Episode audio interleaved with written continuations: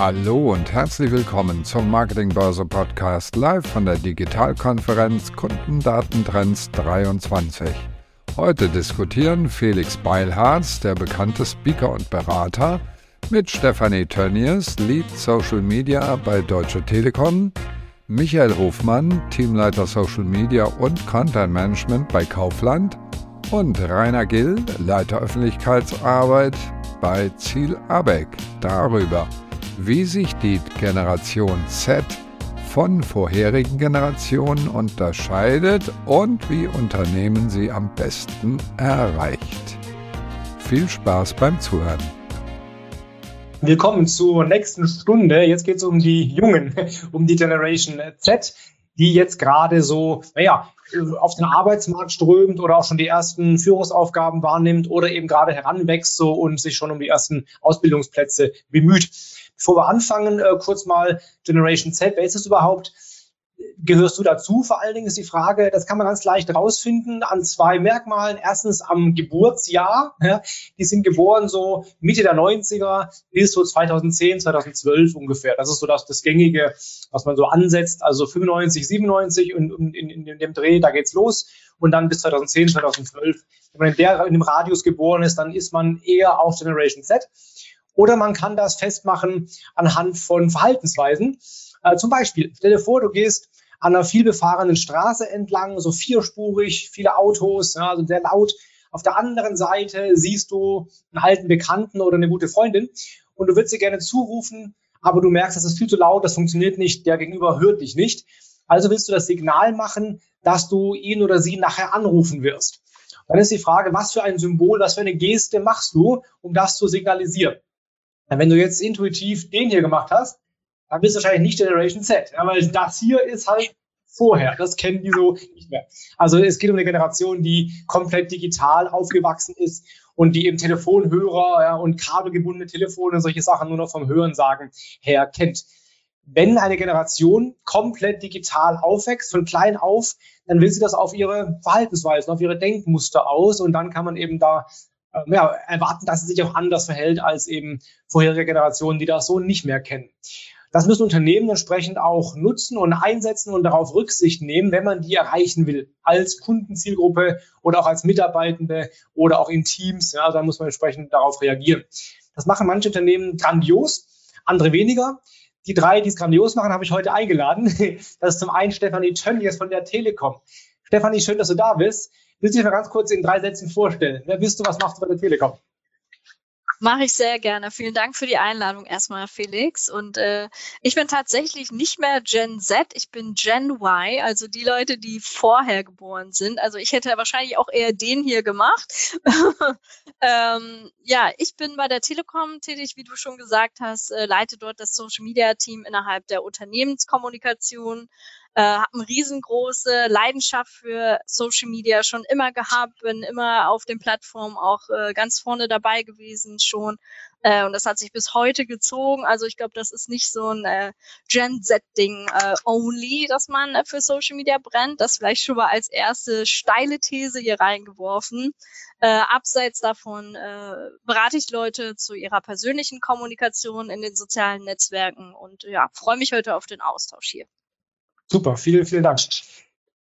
Das zweite Unternehmen, die zweite Person äh, kenne ich tatsächlich seit Kindheitstagen. Wir waren ganz früher Nachbarn vor ja, äh, über 30 Jahren eigentlich schon tatsächlich. Ähm, und mittlerweile ist er bei Kaufland und macht da Social Media Marketing. Und Kaufland macht das extrem gut und auch sehr, sehr mutig. Deswegen habe ich ihn heute eingeladen, dass er uns da ein bisschen Einblicke geben kann, wie die auf junge Generationen zugehen. Die Rede ist von Michael Hofmann. Hi Michael, schön, dass du da bist.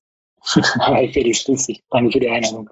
Hast du ein paar Worte zu dir? Was, wer bist du genau? Was machst du Gerne. bei genau. Ich bin mittlerweile seit, seit 13 Jahren bei Kaufland, äh, habe vor 13 Jahren als Praktikanten angefangen und wie das damals so klassisch war, der Praktikant macht einen Social Media Account, äh, macht Facebook, äh, dann nie mehr losgekommen. Mittlerweile äh, leite ich das digitale Marketing bei Kaufland Deutschland, das heißt, neben dem Thema Social Media, ähm, klassisch Influencer-Marketing oder auch Sonderprojekte wie unser E-Sports-Team läuft bei mir zusammen. Und da daneben betreue ich noch die Kollegen der, der Webseite und des E-Mail-Marketings. Nice. Cool. Vielen Dank. Kennen. Wir kennen uns schon sehr, sehr lange. Das dritte Unternehmen kenne ich noch nicht ganz so lange, kenne ich seit ungefähr zwei Jahren. Damals hat mir jemand, ich weiß nicht, wer das war, hat mir jemand geschrieben, hey, guck mal, da gibt es eine Firma auf TikTok, die machen das voll gut, schau dir die mal an, obwohl die aus dem B2B-Sektor kommen. Da habe ich mir die angeschaut und dann habe ich den äh, Verantwortlichen dafür gleich mal damals zu einem ersten Webinar eingeladen. Ist über zwei Jahre her. Damals hatten die, glaube ich, so 15.000 Follower oder so. Jetzt haben sie 100.000 Follower geknackt, ist also nochmal deutlich gewachsen ähm, und kommt damit mega gut an, preisgekrönt im Fernsehen und so weiter. Rainer Grill macht das Ganze. Rainer, schön, dass du da bist. Wer bist du und was machst du bei Ziel? Ja, hallo, danke auch für die Einladung und für die Anmoderation. Also wenn wir jetzt da ein äh, Bild aufgreifen von wegen äh, hier so mit telefonieren, ich wäre der, der die Wählscheibe nimmt. Also das ist meine Generation. Ähm, ich bin Jahrgang 66, wer rechnen kann, weiß, wie alt ich bin.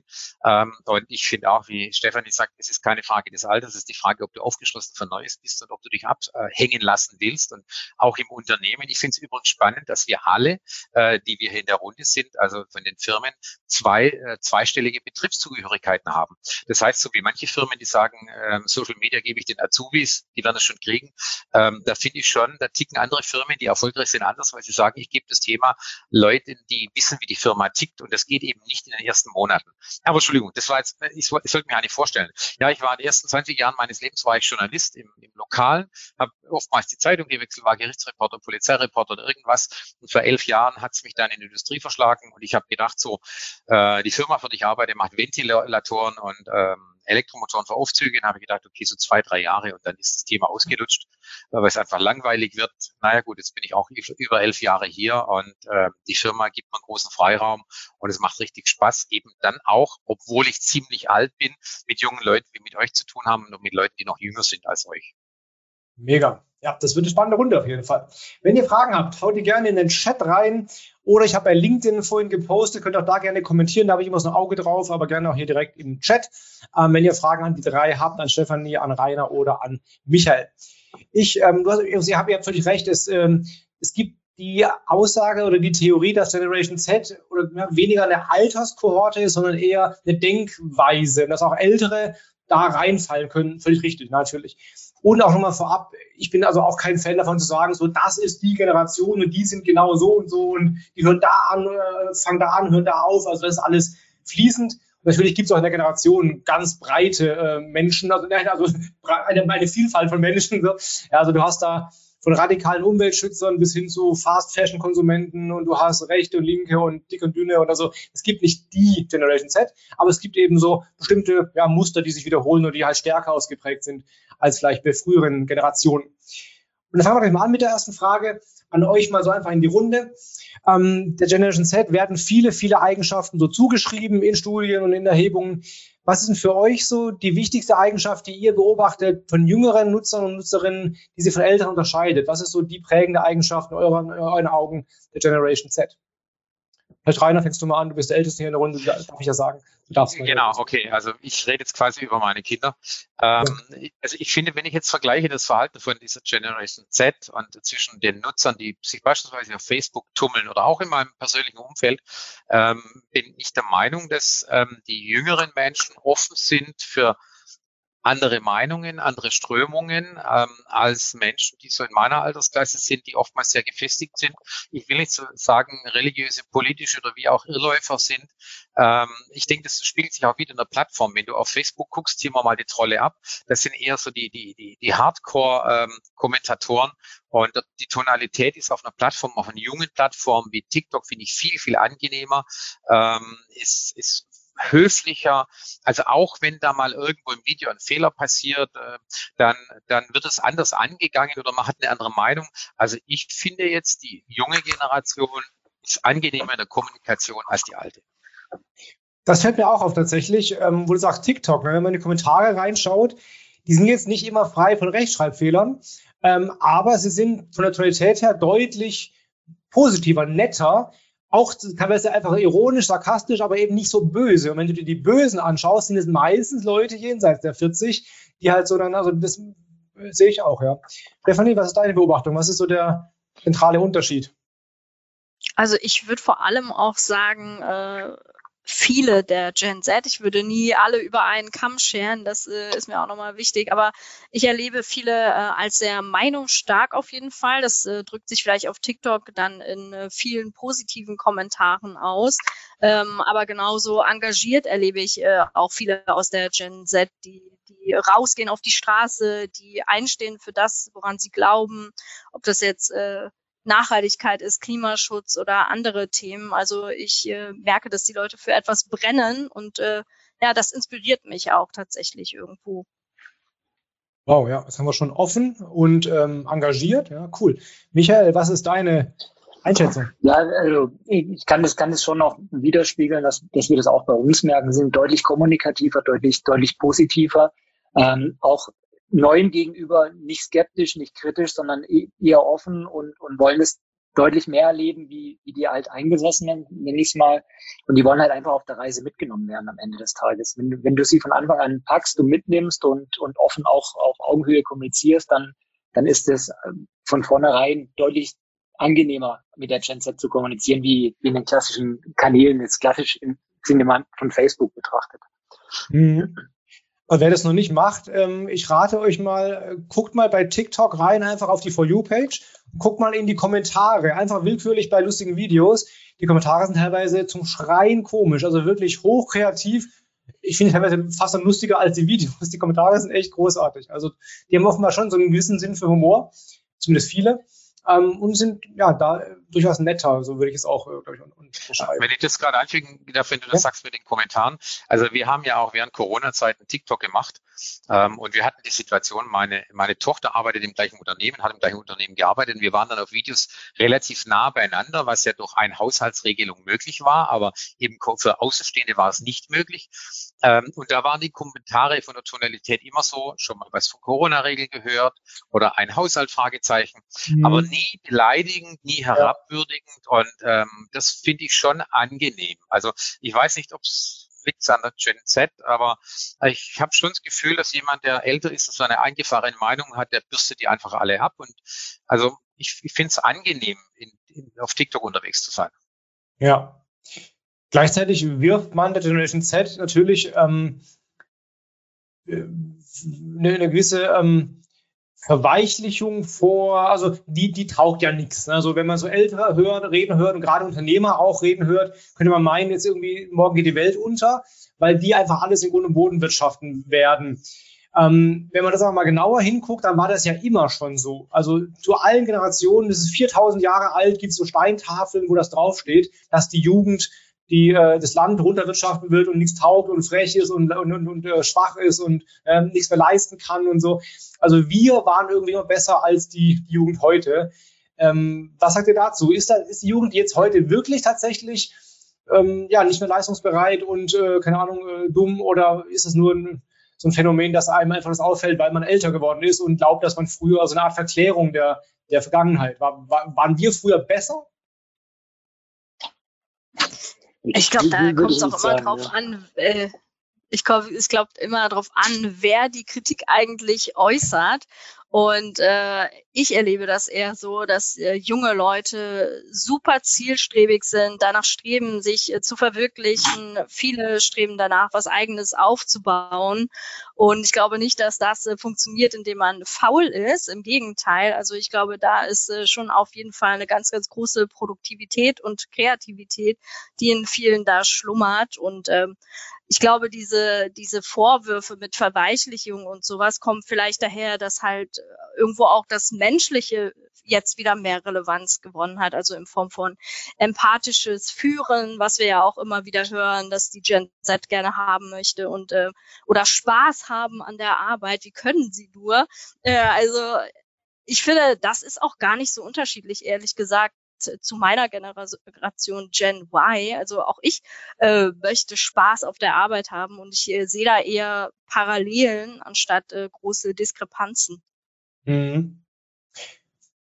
Ich stelle mal eine Frage in den Raum ähm, für euch alle drei, weil darum geht es ja eigentlich. Was macht ihr als Unternehmen denn konkret, um gezielt die Generation Z zu erreichen? Also um die anzusprechen, eben entweder als Kunden oder als Mitarbeitende, wo wir dann ein bisschen näher darauf einsteigen können. Nachher, was sind eure Maßnahmen? Was macht ihr konkret?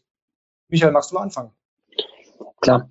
Also wir gucken uns schon auch immer sehr, sehr genau die Zielgruppe an, auch, auch die Community, die wir in den einzelnen Kanälen haben. Und dann halt sehr, sehr individuell betrachtet, hey, was muss ich denn bringen, da, damit ich auch Gehör finde am Ende des Tages. Also für uns ist ja schon unheimlich wichtig, den Kunden von morgen zu gewinnen. Ja, die Gen Z ist einfach auch äh, perspektivisch eine starke Käuferschaft, die wir, die wir erreichen wollen. Und da muss man halt einfach gucken, okay, was, was muss ein Unternehmen bringen, wie muss ein Unternehmen kommunizieren, um dort halt auch, auch Anklang zu finden am, am Ende des Tages. Und bei uns ist es schon so, dass wir bei Kaufland sagen, hey, wir, wir, wir gucken sehr, sehr individuell in die einzelnen Zielgruppen rein und entscheiden dann konzeptionell, okay, ähm, welche Richtung müssen wir uns entwickeln in der Kommunikation, um dann einfach, einfach da auch mithalten zu können. Weil die Gen Z ist schnelllebig, es sind sehr, sehr viele Trends, die dort einfach auch, keine Ahnung, in TikTok und Co. rumschwören. Und da musst du halt auffallen. Ne? Der nächste Inhalt ist halt nur ein Swipe weiter. Und wenn du dann halt nicht äh, in der Tonalität, in der Ansprache drin bist, wie, wie die Gen Z halt gerne kommuniziert, bist du halt auch so schnell wieder weg, äh, so schnell du auch, auch, auch gesehen worden bist. Also du, du musst halt einfach, einfach nach den Regeln der, der, der Zielgruppe spielen. Und da ist es für uns so, dass wir halt sehr, sehr individuell dann in die Konzeptgestaltung gehen. Und äh, davon auch wiederum abhängig, was, was wollen wir denn erreichen mit der Kommunikation? Haben wir jetzt zum Beispiel ein neues Influencer-Produkt, dann, dann guckt man natürlich auch sehr, sehr stark rein, okay, was, was macht der Influencer aus? wo ist der stark, ähm, was, was, was bringt der mit, was bringt das Produkt mit und was bringt die Marke Kaufland mit. Und nur wenn du bei allen drei gleich, gleichermaßen dann dort rein integriert bekommst, schaffst du es auch, ähm, am Ende des Tages in der Gen Z wahrgenommen zu werden. Sobald einer zurücksteckt oder einer meint, er muss da irgendwie lauter sein als der andere, dann funktioniert das Konzept nicht mehr, weil dann, dann steckt irgendeiner zurück und du denkst, du denkst nicht mehr aus der Zielgruppe heraus. Und das ist halt immer, sag ich mal, so ist unser, unser Faktor, dass wir immer sagen, wir denken immer so ein bisschen oder probieren aus der Zielgruppe herauszudenken. Was mhm. müssen wir bieten, damit die Zielgruppe das, das gerne konsumiert? Das macht ihr auf TikTok. Ähm, YouTube würde ich sagen natürlich, ne, mit, den, mit den ganzen Videos kommen nachher noch auf einen großartige Kooperationen. Äh, wo noch? Ist egal, auch auf Facebook ist es, ist es, ist es genauso. Ja. Wir haben halt eine andere Zielgruppe. Also wenn wir jetzt Moneyboy zum Beispiel anschauen, der halt sehr, sehr stark die Jugendsprache in den letzten, sage ich mal, fünf bis zehn Jahre einfach geprägt hat, ähm, mit, ganz oft mit dem brauche ich nicht auf Facebook rausgehen, weil der Großteil unserer Facebook-Fans, die wir bei Kaufland haben, kennen den Moneyboy nicht. So, ähm, wenn ich den da bringen würde, dann würden sie erst sagen, hey, wow, was hat man dafür einen wieder angeschleppt? Aber hingegen, okay. sage ich mal, auf TikTok äh, ist es halt ein ganz anderes Phänomen. Ne? Da, da, da werden seine Sprüche in, in, in Videos integriert und, und, und die, die Leute leben es dort. Und da passt es halt perfekt für die Zielgruppe. Und da muss man halt schon ein bisschen ausdifferenzieren. Hingegen hatten wir jetzt äh, letzte Woche oder vorletzte Woche den, den Mickey Krause. Das ist jetzt wieder ein, wo wir sagen, okay, so ein Schlager Malles da, den kennt halt auch ein 40-Jähriger, der, keine Ahnung, vielleicht mal auf Malle war oder mal Skifahren war, der kennt die Melodien halt. Ne? Da kannst du dann auch ganz anders agieren, wie wenn du halt einfach so einen, sag ich mal, etwas nischigeren Moneyboy daneben hast. Oder die Atzen, ja. Oder die Atzen, also, genau. Da, wenn ich da, da einhaken darf, also bei uns ist ja der Ansatz leicht anderer. Ihr habt ja immer noch das, das B2C, also ihr habt ja die, die eigentlich die breite Masse der Bevölkerung, ob Telekom oder ihr bei Kaufland. Äh, wir haben ja eigentlich ähm, so vom Ursprungsgedanken ja nur das Recruiting und da, da geht es ja darum, wie du gefragt hast, sind die Verweichlichter, sind die nicht Verweichlichter? Ähm, ich denke einfach, äh, die Menschen haben sich geändert, die Rahmenbedingungen haben sich geändert, ähm, so wie also mein Papa, hat noch eine Sechs-Tage-Woche gehabt. Ähm, äh, der hat dann wahrscheinlich geschmunzelt, wo die Fünf-Tage-Woche kam. Äh, und so ändern sich die Zeiten. Man lernt auch damit umzugehen, dass die Menschen eben vielleicht mehr kaputt gehen, wenn sie in der Art oder in einer anderen Arbeit ähm, äh, leben. Und dann ist die Frage, möchte ich noch die Sechs-Tage-Woche von meinem Papa haben? Ne, möchte ich nicht haben. Und vielleicht möchte meine, meine Kinder möchten mal sagen, du Papa, fünf Tage waren schon unmöglich, vier sind doch okay, wenn ich da volle Leistung bringe. Und äh, ich glaube schon, dass du bei der Gen Z merkst, ähm, sie sind sich bewusst, dass sie wenn du entsprechend qualifiziert bist, dass du auch einen Preis ausrufen kannst, Rahmenbedingungen für die Beschäftigung. Und da muss ein gewisser Spaßfaktor dabei sein. Wenn du äh, jetzt vielleicht irgendwo arbeitest, wo du leicht ersetzbar bist, ähm, dann wird es natürlich schwieriger zu sagen, hey, ich will bis vier Tage oder ich will bis 30 Stunden. Ähm, aber ich glaube, das war schon immer irgendwo so, dass der, der gerade gefragt war, der kann irgendwo die Rahmenbedingungen bestimmen. Und durch die Arbeitskräfteverknappung werden jetzt die nachkommenden Generationen eben gewisse ähm, Vorgaben machen werden, sagen, ich mache gewisse Spielchen nicht mehr mit. Und ob das dann schlecht ist, also ich finde, man soll sich eigentlich freuen, wenn es Veränderungen gibt, weil äh, Stillstand hat uns noch nie weitergebracht. Ja, ich glaube auch, also ich glaube, das ist keine Generationenfrage, das ist halt eine Frage der Möglichkeiten. Wenn ich es früher gekonnt hätte, hätte ich auch andere Forderungen gestellt, konnte ich halt nicht, weil halt genügend andere da waren, die denselben Job irgendwie oder Praktikum haben wollten. Rainer, wo du da dran bist, was macht ihr denn konkret? Ihr macht TikTok, sehr erfolgreich. Was macht ihr noch, um junge Menschen zu erreichen? Also wir machen natürlich die Klassiker, wir machen, äh, witzig ist bei uns, TikTok ist bei uns nicht im Social äh, äh, Media Bereich angesiedelt, sondern TikTok ist so eine Projektgruppe, wie eine Betriebssportgruppe, sage ich immer. Leute, die Bock auf TikTok haben, machen bei uns TikTok und die drehen das weitgehend außerhalb der Arbeitszeit. Also das ist schon mal ein ganz, ganz spezieller Ansatz. Und genauso auf die gleiche Art machen wir übrigens E-Sports. Also wir haben Leute, die haben Bock auf E-Sports, die treffen sich einmal in der Woche, die zocken. Das ist dann so Betriebssportgruppe, da sagt keiner, das ist Arbeit. Aber genau aus den Leuten rekrutieren wir dann Mitarbeitende, die eben E-Sports-Turniere casten, die die streamen. Und da profitieren wir enorm davon, wenn wir den Menschen den Freiraum geben, dass die ihr Know-how aus einer Plattform einbringen, die ja für manche Leute völlig fremd ist, wenn du sagst, bei E-Sports, es fängt schon an beim T-Shirt, wo sitzt denn das, das Logo? Also klar, wir haben Corporate Design, da heißt es, das Logo sitzt links oben auf der Brust, ist relativ klein. Beim E-Sports ist es groß auf dem Bauch. Und wenn du da einen Fehler machst, dann outest du dich. Und die, die, die jungen Kollegen und Kolleginnen, die können dir helfen, Fehler zu vermeiden. Und deswegen finde ich es wichtig, hör auf die Leute, die sich in einem Bereich auskennen, egal wie alt sie sind. Vertrau ihnen, lass auf sie ein, weil das, was ich jetzt mache, ähm, mag ganz okay sein, aber ich habe die Weisheit nicht mit dem Löffel gefressen. Auch wenn dann manchmal so die über 50-Jährigen an den Hebeln der Macht sitzen, dann sollen sie gefälligst vertrauen und sollen sich dran erinnern, wie sie waren, als sie 20, 25, 30 Jahre alt waren. Sie haben Ideen gehabt, wollten was verwirklichen und sind ausgebremst worden von Leuten, die einfach gesagt haben, oh, ich mache mal das weiter, was ich bisher gemacht habe, war erfolgreich, reicht bis zur Rente. Und die Zeit ist viel schnelllebiger. Und wie sich jetzt unsere unser aller Welt verändern wird durch Themen durch ChatGPT und was noch alles nachkommen wird.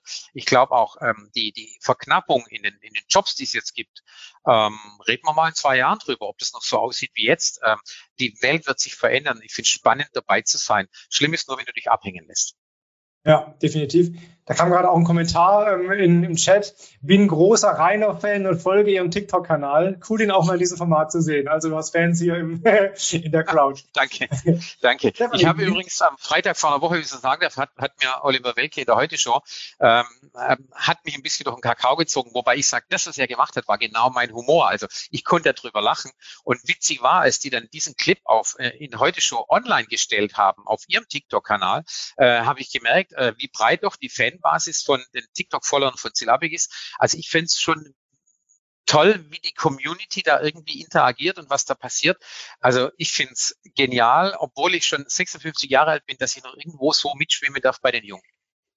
Ihr zu Hause guckt mal rein bei Heute Show auf TikTok, da findet ihr das Video mit Rainer und die Kommentare drunter. Es sind weitere 100 Kommentare und alle, ausschließlich alle, verteidigen Ziel A wir gesagt, lasst ihn in Ruhe, so bester Account auf TikTok und so, wir lieben den, also alle, das ist total krass. Kein einziger gesagt, lächerlich, alle fanden halt es irgendwie doof, dass die euch da verarschen und haben für euch Partei ergriffen, großartig, also massive Community, so muss das aussehen. Stefanie, wie sieht es bei euch aus? Was macht die Telekom konkret, um junge Menschen online zu erreichen?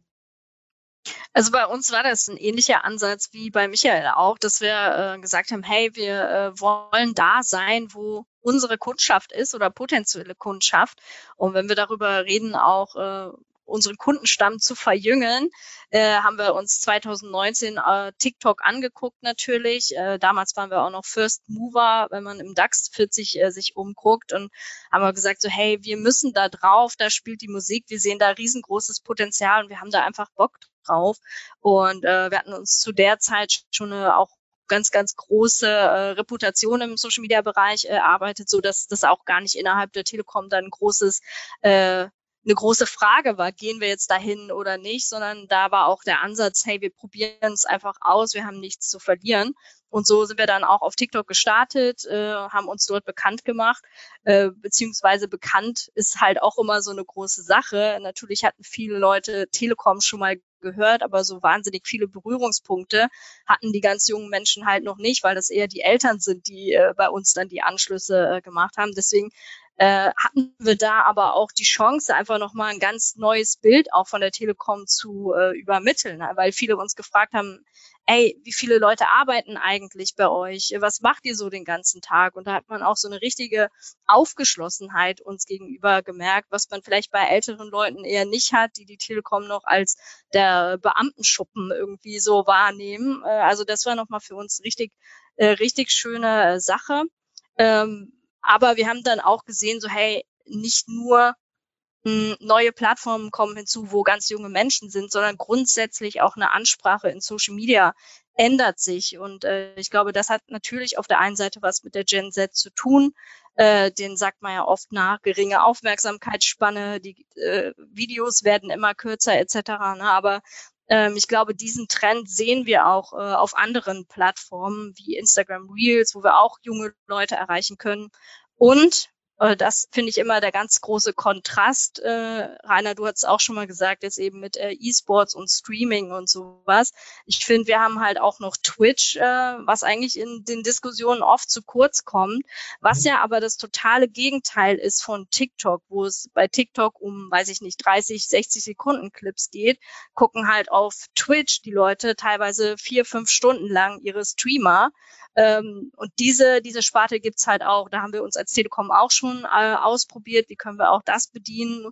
Was macht ihr da? Wir, also wir haben von DIY-Streams, äh, wie, wie können wir ein äh, Handy umfunktionieren und so weiter, über äh, rausgenommen, die Leute mit zu unserem Netzausbau und so weiter. Und wir haben auch äh, das Thema Gaming gemacht, weil wir natürlich auch große Förderer von E-Sports sind. Mit äh, SK Gaming haben wir da eine schöne Mannschaft. Äh, die haben dort einmal in der Woche auf unserem Twitch-Kanal aktuelle Games gezockt und so die Telekom dann auch mit ins Spiel gebracht. Also ich glaube, da gibt's eine ganz, ganz große Bandbreite.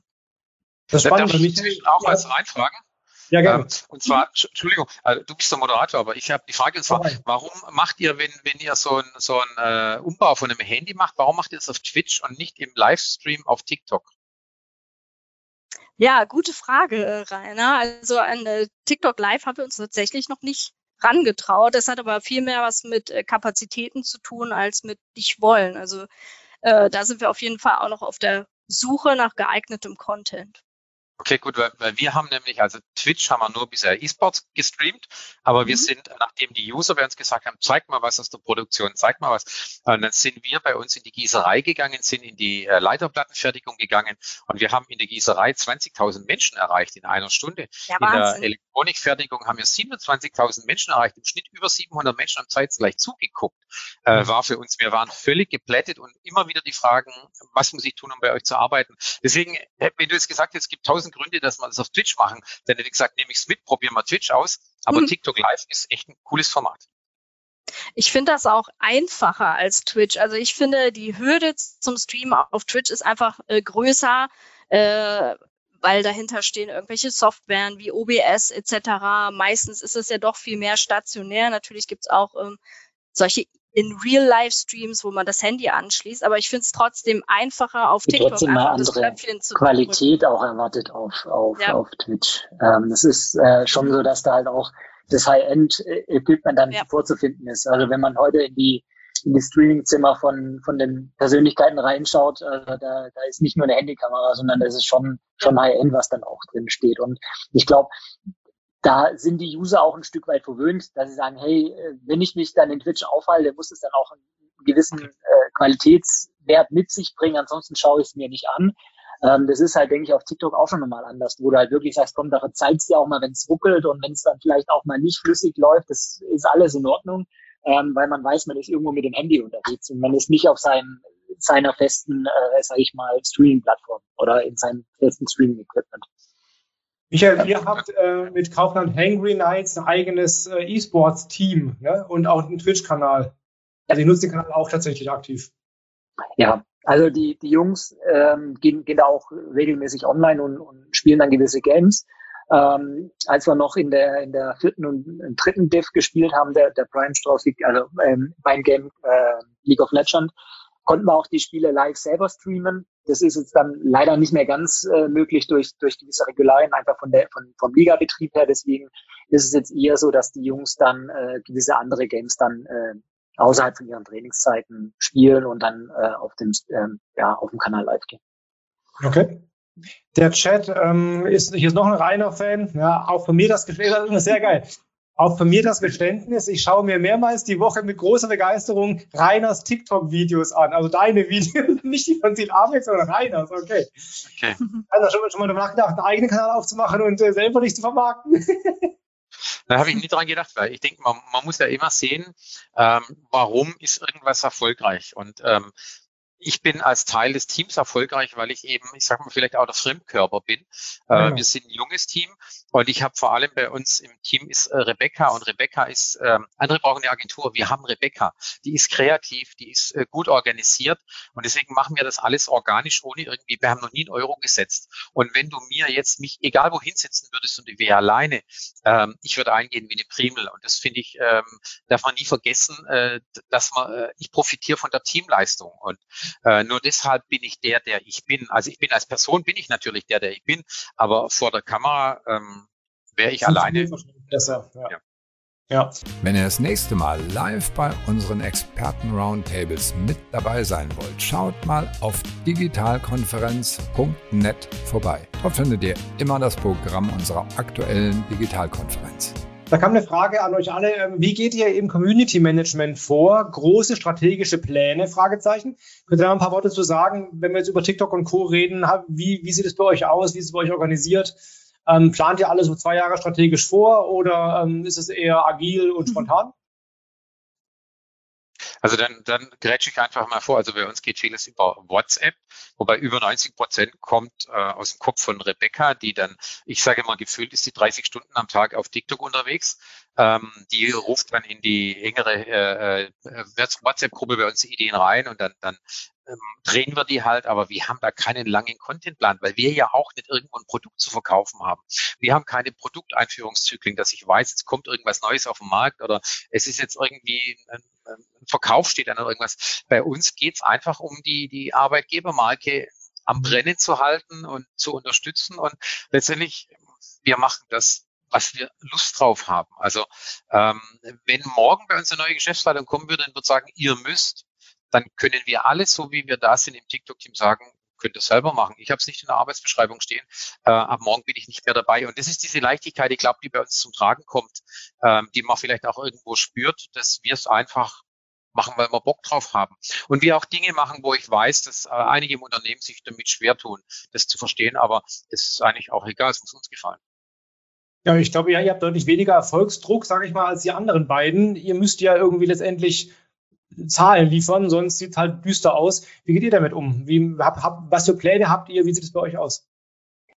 Ja, also ich sage mal, wir bei Kaufen ist so, wir arbeiten nach dem Hero Hub Hygiene-Content-Modell. Das heißt, wir haben eine gewisse äh, Standardkommunikation einfach drin, wo wir wissen, dass es äh, das läuft, ne? das, das, äh, da ist die Community affin dafür. Ähm, da haben wir auch, äh, wissen wir genau, wenn wir das spielen, ähm, ist eine, ist eine gesetzte Bank.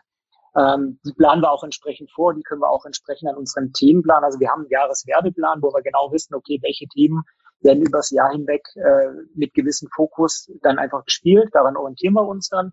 Äh, da daneben, klar, ist, ist der Hub-Content, wo wir halt einfach sagen, wir haben auch gewisse Experten bei uns im Unternehmen, wie zum Beispiel unsere Backfee Kiki äh, von Kikis Kitchen, die, die, bringt da einfach nochmal gewisse äh, Kernkompetenzen links und rechts einfach in, in unseren Content mit rein.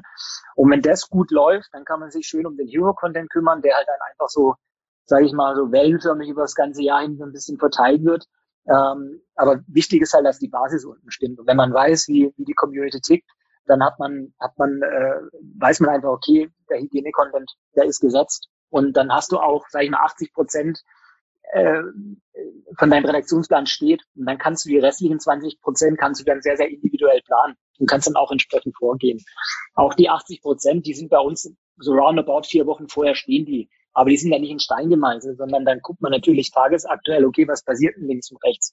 Und dann schiebt man auch gern mal, ne? oder schiebt mal wieder was in den Backlog und sagt, hey, wir müssen es einfach über den Haufen werfen, weil es funktioniert jetzt einfach nicht. Und ich denke, man braucht eine gewisse Grundordnung. Wenn man die hat, dann kann man da sehr, sehr flexibel an das ganze Thema dann auch rangehen, das ganze Jahr über. Nutzt ihr die Kommentare der Community, um darauf dann Content zu erstellen? Also holt ihr euch da Ideen und äh, auch, ähm, ja, ja, auch. Also das ist natürlich ein fester Bestandteil. Also egal über welchen Kanal hinweg, wir lesen jeden Kommentar, wir nehmen jeden Kommentar auch ernst. Ähm, wir haben so roundabout im Monat 60, 65.000 Kommentare, die wir da screenen. Daraus leiten wir auch gewisse Inhalte ab. Klar, wenn irgendwie Wünsche da sind, auch Rezept ist für uns oder die Rezeptwelten ist für uns ein Kompetenzfeld. Da gibt's dann auch mal gewisse Wünsche links und rechts und dann äh, geht man da natürlich auch drauf ein. Oder es gibt auch mal, mal Fragen, wie was links und rechts funktioniert. Das kann man dann entsprechend auch auflösen. Also ähm, da sind wir sehr, sehr dahinterher und nehmen das auch entsprechend ernst. Und ich glaube, auch nur so funktioniert es, wenn man auch wirklich dann auf die Community hört und mit einbezieht und äh, dann dann entsprechend reagiert. Mhm. Stefanie, ihr habt ja auch diverse Kanäle. Bei euch ist es noch ein bisschen komplexer. Wie sieht es bei euch aus? Genau, also äh, je größer, glaube ich, ein Unternehmen ist, desto größer sind auch die Roadmaps und äh, Contentpläne, die sich ein Unternehmen da äh, vornimmt. Und äh, als wir mit TikTok angefangen haben, haben wir gesagt, davon machen wir uns radikal frei, ähnlich äh, wie ihr das auch gemacht habt, Rainer, weil für uns war das eine grüne Wiese und wir wollten erstmal Bekanntheit schaffen, auch so komisch das klingt, für die Telekom und mehr, wer wir eigentlich sind, mehr hinter die Kulissen blicken lassen. Und da haben wir gesagt, so hey, wir wollen zum einen transportieren, äh, was die Telekom beim Netzausbau macht, damit äh, äh, alle gut und schnell surfen können. Das war der eine Standpunkt und auch äh, in Zusammenarbeit mit unserem HR-Bereich, dass wir auch einmal in der Woche unsere Berufe, die es bei der Telekom gibt, vorstellen. Und so sind wir dann vorgegangen und äh, haben uns da wirklich komplett gelöst von irgendwelchen vorgeschriebenen äh, Daten, äh, Tagen oder keine Ahnung, Veranstaltungen und so und äh, sind einfach rausgegangen an die Baustelle und haben wirklich die Leute mitgenommen zu dem, wo äh, die Magie passiert und das kam so gut an, dass da unter den TikToks dann selber tatsächlich auch ganz, ganz viele weitere Fragen waren. Immer, die Leute wollten immer mehr und mehr wissen und das ist dann auch zu einem äh, weiteren Format von uns geworden, also äh, Community-Fragen beantworten. Die Leute haben sich super wertgeschätzt gefühlt, wenn dann ihr Fragen Sticker dann da äh, groß in dem TikTok zu sehen ist und wir explizit auf diese Fragen dann eingegangen sind. Und äh, das haben wir so ausgereizt, dass wir dann auch tatsächlich mal äh, sogenannte Community-Wochen ins Leben gerufen haben, wo wir dann äh, eine Woche lang drei TikToks am Tag hochgeladen haben, drei Fragen am Tag äh, beantwortet haben. Das war ganz, ganz viel Arbeit, aber das wurde auch richtig honoriert und da hat man auch gemerkt, so hey, das ist eigentlich auch das für uns funktionierende Erfolgsrezept, darauf zu hören, was die Leute von einem sehen wollen und den Menschen das zu geben dann auch. Ich habe eine Hypothese, sag mal, ob das stimmt. Ähm, bei der Tele oder generell bei Großkonzernen wie Telekom, Vodafone und so weiter, die kriegen bei allen Social Media Kanälen, egal was sie posten, drunter immer Kommentare, so, äh, bei mir geht was nicht und äh, völlig themenfremd, aber meine Anschluss ist scheiße und meine Verbindung und so weiter. Ist bei TikTok anders? Wäre meine These, dass das da nicht so ausgeprägt ist. Wie ist das für euch? Kriegt ihr solche themenfremden ähm, Kommentare zu persönlichen Problemen unter ja. eurem Video? Auch das sind wir natürlich als Telekom äh, gewöhnt, dass die Leute, äh, egal was wir posten, wo wir posten, äh, dann aber auch äh, das als Anlass nehmen zu fragen, so hey, wann baut ihr denn bei mir aus? Und äh, da ist aber auch unsere Haltung so, hey, das sind keine irgendwie kritischen Kommentare oder sowas. Vielmehr zeigt uns das ja, dass das Interesse daran besteht, äh, auch von uns irgendwie den Service in Anspruch zu nehmen. Deswegen äh, gehen wir damit auch äh, ganz konstruktiv um. Die Leute bekommen auch eine Frage. Wir recherchieren, wann ein Ausbau bei denen an der Postleitzahl da geplant ist und dann sind die auch total happy und dankbar. Also ich glaube, wenn man sich da verschließt und dann irgendwie sauer reagiert oder ignoriert, kommt man nicht weiter. Also ich glaube, man muss da in den Dialog gehen und das funktioniert cool. ganz gut. Ja. Übrigens hat sich gerade der Kommentator geoutet, der Rainer, Rainers Videos guckt. Das ist Thorsten Schwarz, der Chef hier von Marketingbörse selber. Aber er meint ja mit Rainer und sein tolles Team. Also es geht nicht nur um dich, Rainer. Äh, Zitat. Der Reiz liegt darin, wie diese ganz unterschiedlichen Charaktere sich aneinander reiben. Und das sehe ich auch so, ja, genau. Ich glaube, die, die Rollen, die ihr habt, die wirken schon geil zusammen. Das ist einfach cool. Ähm, ist aber so geworden, wenn ich das sagen darf. Es war nie okay. geplant wir haben am Anfang gesagt, wir machen TikTok. Ähm, es war mein Baby, deswegen habe ich gesagt, okay, ich bin mit dabei. Mein Plan war, ich mache da zwei, drei Videos, dann bin ich raus, dann sollen es die Jungen machen. Hat bis heute nicht geklappt. Ähm, und ich habe aber, weil ich ja klassisches deutsches Industrieunternehmen vertrete, da war, als wir TikTok angefangen haben, ganz klar, wer für die Firma nach außen geht, hat eine Krawatte an. Deswegen habe ich gesagt, nur mit Krawatte. Haben die anderen schon gesagt, ernsthaft mit Krawatte auf TikTok? Bist ja nicht Herr Anwalt. Ähm, habe ich gesagt, ist so, dass ich dann mit der Zeit irgendwann zum Chef geworden bin. Das war nie so geplant. Ähm, und, und auch dieses Zusammenspiel, dass man mich eben so wahrnimmt als Gegenpart zu den anderen oder als ähm, hätten wir uns nie träumen lassen. Ich glaube, das hätte auch nie eine Agentur hinbekommen. Deswegen einfach mal ausprobieren zu machen, auch wie Stefanie gesagt hat, mach's doch einfach mal. Wir haben uns vorher nie überlegt, wie gehen wir mit Kommentare um. Wir lesen auch jeden Kommentar. Wir haben noch ein paar Kommentaren, da war einer dabei, der ging einer Kollegin ein bisschen an, an, die, an die Nieren. Da hat einer was drunter geschrieben. Will ich jetzt nicht erwähnen. Also das können vielleicht Männer als Kompliment auffassen, Frauen eher nicht ähm, haben wir gesagt, was machen wir jetzt? Und haben wir gesagt, der, der abgebildet ist, entscheidet, ob ein Kommentar ihn verletzt, ob er gelöscht wird oder nicht. Und er wird auch nicht diskutiert. Also wenn da einer drauf ist und kriegt einen Kommentar, dann wird er halt gelöscht, auch eine lange Diskussion. Aber äh, das sind dann ganz, ganz wenige das sind wirklich viel, viel weniger als auf anderen Plattformen. Ähm, da haben wir auch dann erst gehen gelernt. Und das, dieses Lernen und auf die Plattform sich einzulassen. Wir haben am Anfang nicht mal getraut, uns mit eigenem Ton auf der Plattform zu melden, weil ihr hört ja mal im Dialekt, ich bin ja halt nicht von Norddeutschland. Dann haben wir gesagt, da kriegt man Shitstorm, weil das, das Schwäbische, das ist ja grausam. Haben wir gedacht, wir würden nichts haben wir gekriegt. Dann haben wir es gemacht. Dann kamen die User, die gesagt haben, zeigt mal Technik, geht in Anwendungen. Dann machen wir das und dann gehen wir drauf ein. Und deswegen, ähm, wie ihr gesagt habt, lesen, drauf eingehen und dann, wenn die, wenn das ernst gemeinte Fragen sind, das einfach ja, warum denn nicht? Bevor ich mir was überlege oder Rebecca sich was überlegt, dann, dann gehen wir doch auf unsere User ein, die unsere Videos angucken. Ist doch viel besser, als sich selber irgendwas aus den Fingern zu saugen. Absolut ihr alle drei ähm, traut euch mehr, als man es vor vielleicht noch zehn Jahren ähm, von Konzernen oder von so familiengeführten irgendwie seriösen Unternehmen ähm, erwartet hätte. Wie kommt das und vor allen Dingen, wie entscheidet ihr so, wie weit ihr gehen könnt? Also gerade bei TikTok zum Beispiel, welche Kooperationen können wir machen? Also ist jetzt irgendwie ein Moneyboy, können wir das auch vertreten als Brand oder geht das schon zu weit und so? Wie entscheidet ihr, was ankommen wird und wo eure Grenzen liegen. Michael, fang mal an.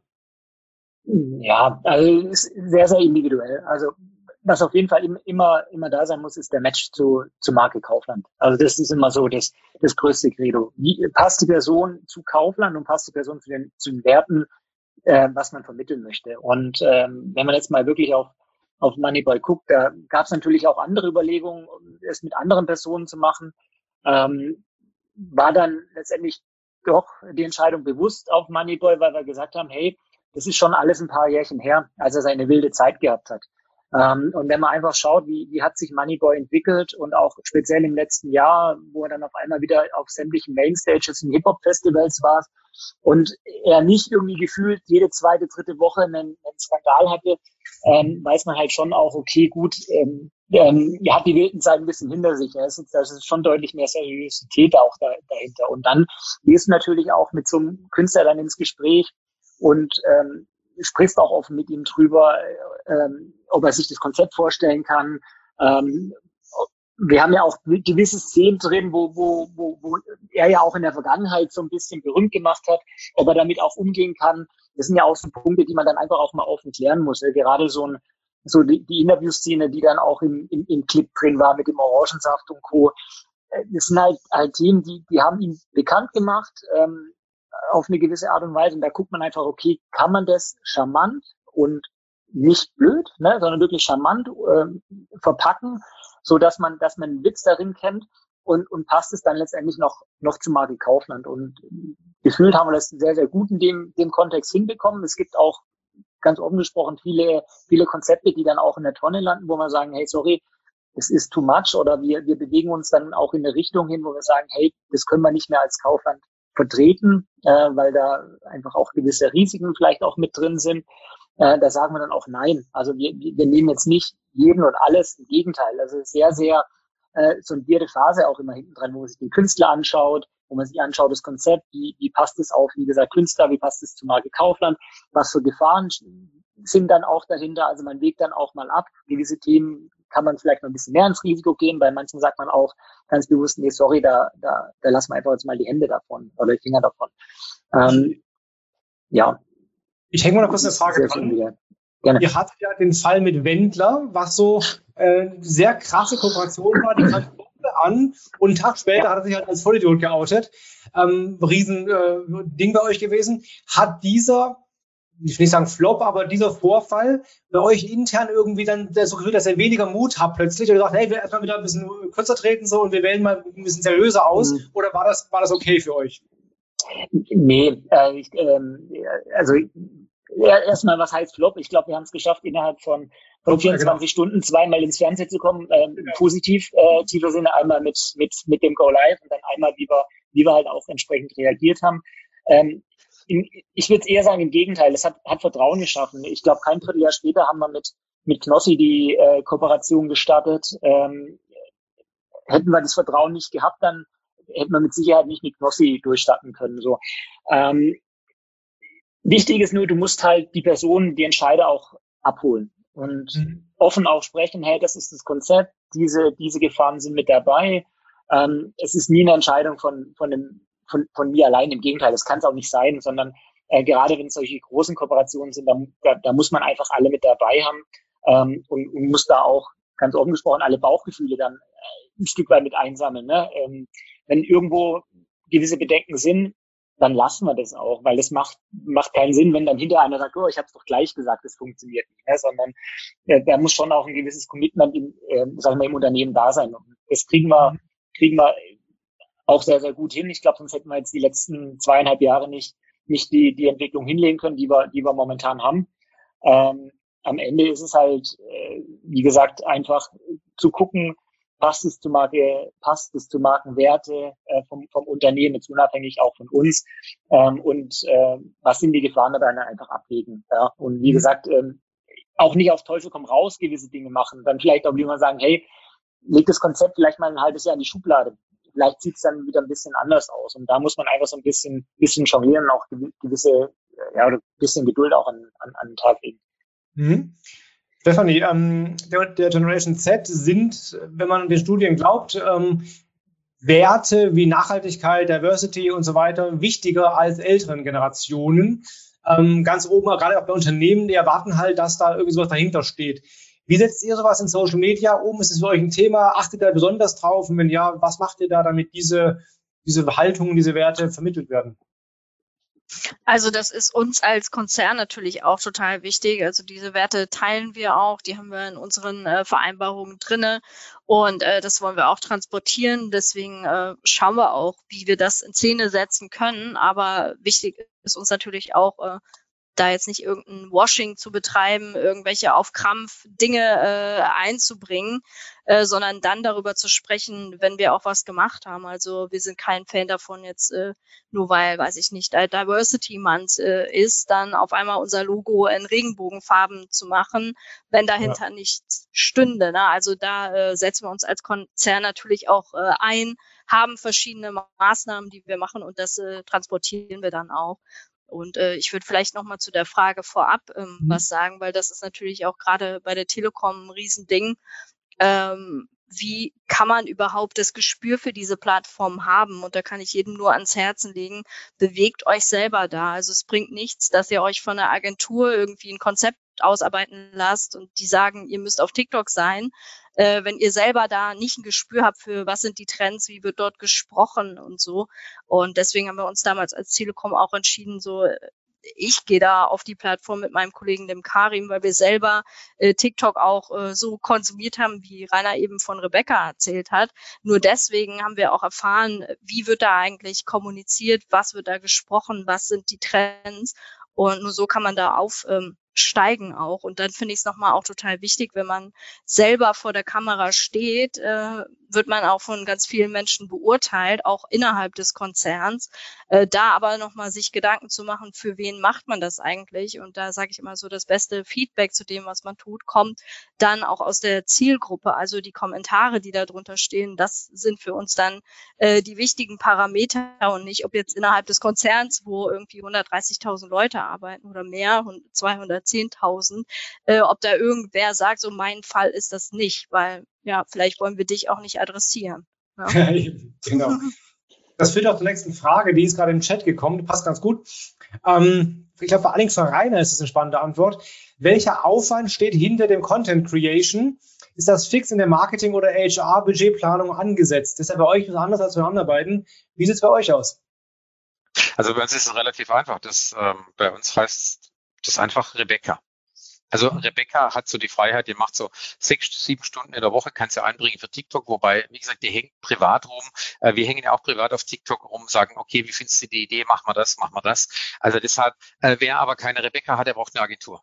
Also irgendwelche Dinge zu machen, so im Nebel zu stochern oder so wie wir angefangen haben, am, Anfang haben wir uns getroffen, eine Tasse Kaffee zu trinken zu, im Dreierteam und haben dann gesagt, was machen wir denn heute? Das ist völlig ineffizient und das, das kann man auch mal machen, aber ich glaube, die Zeiten sind vorbei, um, um auf TikTok so noch irgendwo Land zu gewinnen. Aber was eben wichtig ist, dass meine Vorredner schon gesagt haben, ist, was du machst, muss zur Marke passen.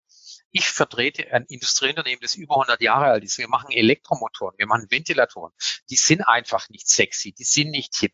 Und bei uns ähm, ist ein klassisches Industrieunternehmen. Ähm, deshalb, es gibt bei uns auch gewisse äh, ähm, du wirst bei uns keine Mitarbeiterin sehen, die, die bauchfrei irgendwo im Video zu sehen ist. Das ist nicht so, dass ich das schlimm finde oder jemand anders schlimm finde, aber ähm, das würde eben nicht irgendwo zum Image des Unternehmens passen. Bei uns siehst du auch kein Video, wo die Kamera irgendwo so fünf Sekunden auf ein Hinterteil von einer Kollegin mit einer engen Jeans hält. Das muss es nicht falsch sein, aber für uns passt es nicht. Wenn du eine Diskothek bist oder ein Club oder eine Tuningbude, dann mag das alles passen, aber für uns passt das einfach nicht. Und da brauche ich keine Firmenrichtlinien, sondern da sind wir alt genug, dass wir sagen, wir denken, das wollen wir nicht. Wir machen auch keine Bedienen, keine Klischees. Also wenn jetzt irgendwas geht, wer bringt wem einen Kaffee, dann bringe ich den Kaffee der Kollegin und eben nicht das Klischee irgendwo zu bedienen. Ähm, und, und auch das Thema, du wirst bei uns bisher gab es noch kein Video mit Alkohol, weil wir haben auf dem Firmengelände ein Alkoholverbot. Und das ist auch sowas. Wenn wir TikTok machen und die Mitarbeiter, die das sehen, sagen, aha, da kommen die vom TikTok-Team, die saufen während der Arbeitszeit, die machen das irgendwie, halte ich an die Regeln, die der Firma gelten, weil du bist intern wie extern, bist du schon in einer exponierter Stelle und du sollst dir immer der Verantwortung bewusst sein. Und da glaube ich auch, dass äh, jetzt wieder die Generation Z, dass die sehr wohl auf solche Dinge guckt, wie verhältst du dich denn? Und einfach nicht sagt, ja, das ist aber äh, sexy Kollegin oder so. Nein, da wirst du wahrscheinlich einen Shitstorm kriegen, den du auch verdient hast. Also wenn du das machst. Und deswegen äh, glaube ich schon, überleg dir, was zu dir passt, zu der Marke. Und jetzt kommen wir wieder zu dem zurück. Und wie soll jemand, der frisch in der Firma anfängt, der gerade am Anfang seiner Berufslaufbahn steht, wie soll er denn wissen, wie die DNA der Firma tickt? Und deswegen finde ich es unfair, jungen Leuten das umzubinden. Ich kenne einige Unternehmen, die gesagt haben, bei uns machen TikTok die Azubis. Ich finde es, es gibt tolle Azubis, aber denen diese Aufgabe umzuhängen, auch mal rechts und links an die Leitplanken ranzufahren bei so einem Kanal, finde ich echt wahnsinnig große Verantwortung, dass man den jungen Leuten aufbürdet. Also wir werden in absehbarer Zeit keinen bauchfreien Rainer im Video sehen, habe ich jetzt verstanden. Auch nicht. Also, und wenn jemand bauchfrei kommen würde, bevor die Kollegin kommen würde, dann mich sehen. Also das wäre, äh, weil das andere wird man nicht bedienen. Aber nein, ihr werdet bei uns niemand bauchfrei ja. sehen. Wir haben noch ein paar Minuten, aber nicht mehr viele Minuten. Ich frage mal alle drei, ähm, was ist bei euch das nächste Ding? Also jetzt haben wir TikTok, ne, soweit etabliert, das läuft ganz gut. So äh, E-Sports auch schon alle drei ähm, am Start. Was ist als nächstes geplant? Was habt ihr auf dem Schirm so für Generation Z? Was ist da das nächste heiße Thema? Michael, was ist bei euch so auf dem Schirm? Ah, nee, aber in, in nächster Zeit wird noch das eine oder andere mit Sicherheit passieren. Also so viel kann ich schon sagen, aber ähm, konkret in die, in die Projekte rein. Ähm, ich glaube, da, da müsst ihr euch noch ein bisschen gedulden. Aber ähm, uns wird es nicht langweilig. Wir haben noch ganz, ganz viel auf dem Schreibtisch liegen, was wir vorhaben. Ähm, und äh, speziell auch im nächsten Vierteljahr wird da, wird da noch, noch, noch einiges passieren. Ich tippe mal wieder auf ein paar Kooperationen, vermute ich mal. Aber ich habe nicht. In die Richtung kann es gehen, genau. Spannend, was da noch so kommt. Also, ihr habt jetzt Knossi, ihr habt äh, Atzen, ihr habt äh, ähm, Moneyboy, ihr habt äh, Mickey Krause, was kann da noch kommen? Ja, also ich bin mal gespannt. Stefanie, habt ihr was, wo ihr sagt, wieder cool, ich strecke gerade die Fühler aus hin, das ist was, was für uns gerade so besonders spannend wird, das, das neue TikTok oder sowas in der Art? Du bist irgendwie bei mir. Also ich glaube, ja. der TikTok-Zug ist noch ah. nicht. Oh. Nee, das hing nur. Jetzt? Ja. Ach so, okay. Also ich glaube, der TikTok-Zug ist noch nicht abgefahren. Also da spielt weiterhin Musik auf jeden Fall. Äh, wie eben schon mal gesagt, so dieser ähm, ganze Wandel der so äh, Social Media äh, transferiert sich ja auch auf andere Kanäle wie äh, Instagram mit Reels. Aber ich glaube, ganz viel Musik ist auch bei YouTube Shorts noch drinne. Das werden wir uns angucken. Ich glaube auch, dass ähm, junge Menschen aufgeschlossen sind für das Thema Podcast. Also vielleicht haben wir da in Zukunft auch noch mal was im Köcher. Cool. Rainer, bei euch weiß ich, dass ihr eine Plattform ausgetestet habt, ähm, die, an die sich besonders keiner bisher reingetraut hat. Willst du da mal kurz ein paar Worte zu verlieren und was ihr so auf dem Schirm habt? Ähm, ja, also wir haben gesagt, es gibt Be Real. Und äh, dann habe ich gesagt, will ich ausprobieren. Und witzig war, wir haben das dann einfach gesagt mit den Corporate Influencern, die sechs engeren, die bei uns bei TikTok dabei sind, die installieren die App. Wir haben ein TikTok-Video dazu gemacht, haben dann auch Follower gekriegt und haben gesagt, guck mal, wie funktioniert, wie ist die Funktionalität, wie kriegen wir es hin, gibt es einen Benefit fürs Unternehmen. Äh, witzig war, das lief eine Woche, dann hat mich jemand angerufen, den, den kenne ich auch so von unserer Branche und der hat gesagt, du sag mal, wie kriegst du so schnell die Genehmigung für so ein Thema? Und da habe ich gesagt, ich habe vergessen zu fragen. Also ich habe ich habe meine Corporate Influencer gefragt und habe gesagt, macht ihr mit? Und die haben gesagt, ich mache mit. Und dann habe ich gedacht, okay, vielleicht hätte ich meinem Chef sagen sollen, dass wir da was vorhaben. Aber ist egal, dann haben wir es vier Wochen gemacht. Und wir haben, heute hat mir eine Kollegin aus der Personalabteilung geschrieben, wir haben einen Elektroingenieur für irgendein Gedöns, ich habe von Technik keine Ahnung, der hat die Real gesehen bei einer Kollegin und die hat auf dem Bildschirm eine Stellenanzeige gehabt, mehr oder weniger zufällig. Ähm, und er hat die gesehen und er hat sich beworben und er hat heute das Jobangebot bekommen. Der hat also die Vorstellungsgespräche durch und es gibt noch eine zweite Stelle, die da rauskommt. Das heißt, grundsätzlich ist die App wäre sinnvoll, aber die deckeln auf 200 Follower und damit gibt es kein Business Case. Also das ist dann für ein Unternehmen unserer Größe Quatsch. Aber ich habe gesagt, will ich ausprobieren. Wir haben vor zwei Jahren äh, Clubhouse ausprobiert und wenn was Neues aufkommt, äh, sage ich, äh, will ich einen First Mover Effekt haben. Ich suche mal Leute, die Bock haben und will es machen. Und jetzt müssen wir uns als mal, so wie äh, Stefanie auch gesagt hat, müssen wir mal gucken, dass wir, äh, was können wir noch mit TikTok machen, ähm, dass wir da mehr live gehen, mehr in Anbindungen reingehen. Wir waren vergangenes Jahr in Holland, haben eben so Greenhouse, also so Gewächshäuser angeguckt, wo Tulpen gezüchtet werden haben gemerkt, die Leute interessieren plötzlich sich für unsere Anwendungen, nicht nur für uns als Menschen. Und da werden wir sicherlich noch eine Schippe zulegen. Und was wir auch gemerkt haben, die Menschen kommen auf Messen, Fachmessen in, in Mailand, die kommen auch Fachmessen, Chilventa Kältetechnikmesse in Nürnberg, die kamen letztes Jahr auf die Hannover Messe und haben gesagt, wo sind eure Corporate Influencer? Wir wollen Fotos machen wir gehen jetzt, ja, das, damit konnten wir gar nicht umgehen, weil wir ja kein B2C-Unternehmen sind. Wir haben Industriekunden. Jetzt kommen Industriekunden aus Litauen auf die Messe nach Nürnberg und sagen, wo sind denn eure TikTok-Stars? Wir würden gern Fotos mit denen machen. Wir gehen jetzt dieses Jahr zwei Tage auf die Hannover Messe mit unserem TikTok-Team, werden da TikToks machen und werden auch da sein. Ähm, einfach mal ausprobieren, wie es ist, näher an die Community ranzurutschen. Wenn die das fordert, dann probieren wir das aus. Wird cool sein ich habe das bei allen dreien jetzt immer wieder gehört, das Ausprobieren, neue Dinge wagen, ne? einfach mal gucken, gucken, ob es ankommt, auch mit dem Risiko, dass es halt floppen wird, so dass man nicht diesen, diese Sicherheit gar nicht hat vorher.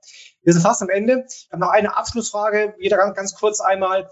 Ähm, was können andere Unternehmen bezüglich der Ansprache von jungen Generationen von euch konkret lernen? Welchen Rat könnt ihr aus eurer Erfahrung als einen festen Rat Unternehmen weitergeben, die da noch nicht so weit sind? Ähm, Michael, magst du anfangen? Was ist dein Gerne. Learning quasi? Testen, testen, testen, testen. Nein, ausprobieren. Also lern deine Community kennen und fang an auszuprobieren. Ähm, schmeiß Schlechtes weg, äh, probier Neues aus. Mega, vielen, vielen Dank. Rainer. Ähm, kann ich nur so unterstreichen und noch hinzufügen und die älteren Menschen, die an den Hebeln der Macht sitzen, denen muss man sagen, gebt den Jungen die Freiheit, das auszutesten, was Michael gerade gesagt hat. Wahnsinnig wertvoll. Letzte Wort hat Steffi von der Telekom. Was ist dein Rat? Was können wir von euch lernen? Ich würde noch hinzufügen, äh, traut euch auch als Marke in den Hintergrund zu treten. Sprecht nicht nur die ganze Zeit über äh, das, was ihr so toll macht, welche tollen Produkte ihr habt, sondern wie ihr es macht. Lasst die Leute hinter den Vorhang äh, gucken und ja, traut euch äh, weniger Werbung zu machen. Wahnsinn. Alles drei super gute Ratschläge. Wir haben schon eine Stunde rum. Vielen, vielen Dank für euren Input, für eure ehrlichen, offenen Antworten und danke für euch im Chat für die Fragen. Das war's für heute. Mein Rat ist zum Schluss, folgt den drei mal auf LinkedIn, weil alle drei immer spannende Sachen veröffentlichen. Also es lohnt sich, da auf dem Laufenden zu bleiben, was die so treiben. Allen dreien auf LinkedIn folgen. Danke Stefanie, danke Rainer und danke Michael, dass ihr euch Zeit für uns genommen habt hier und ähm, uns über das Thema Generation Z und eure Ansprache dort aufgeschlaut habt. Besten Dank euch. Das war der Marketingbörse Podcast mit einem Mitschnitt der Digitalkonferenz Kundendatentrends 23 vom März 2023. Es diskutierten Felix Beilhardt, Speaker und Berater, mit Stefanie Tönnies, Lead Social Media bei Deutsche Telekom, Michael Hofmann, Teamleiter Social Media und Content Management bei Kaufland und Rainer Grill, Leiter Öffentlichkeitsarbeit und PR bei Ziel ABEC. Ich bedanke mich fürs Zuhören und gerne das nächste Mal live bei digitalkonferenz.net.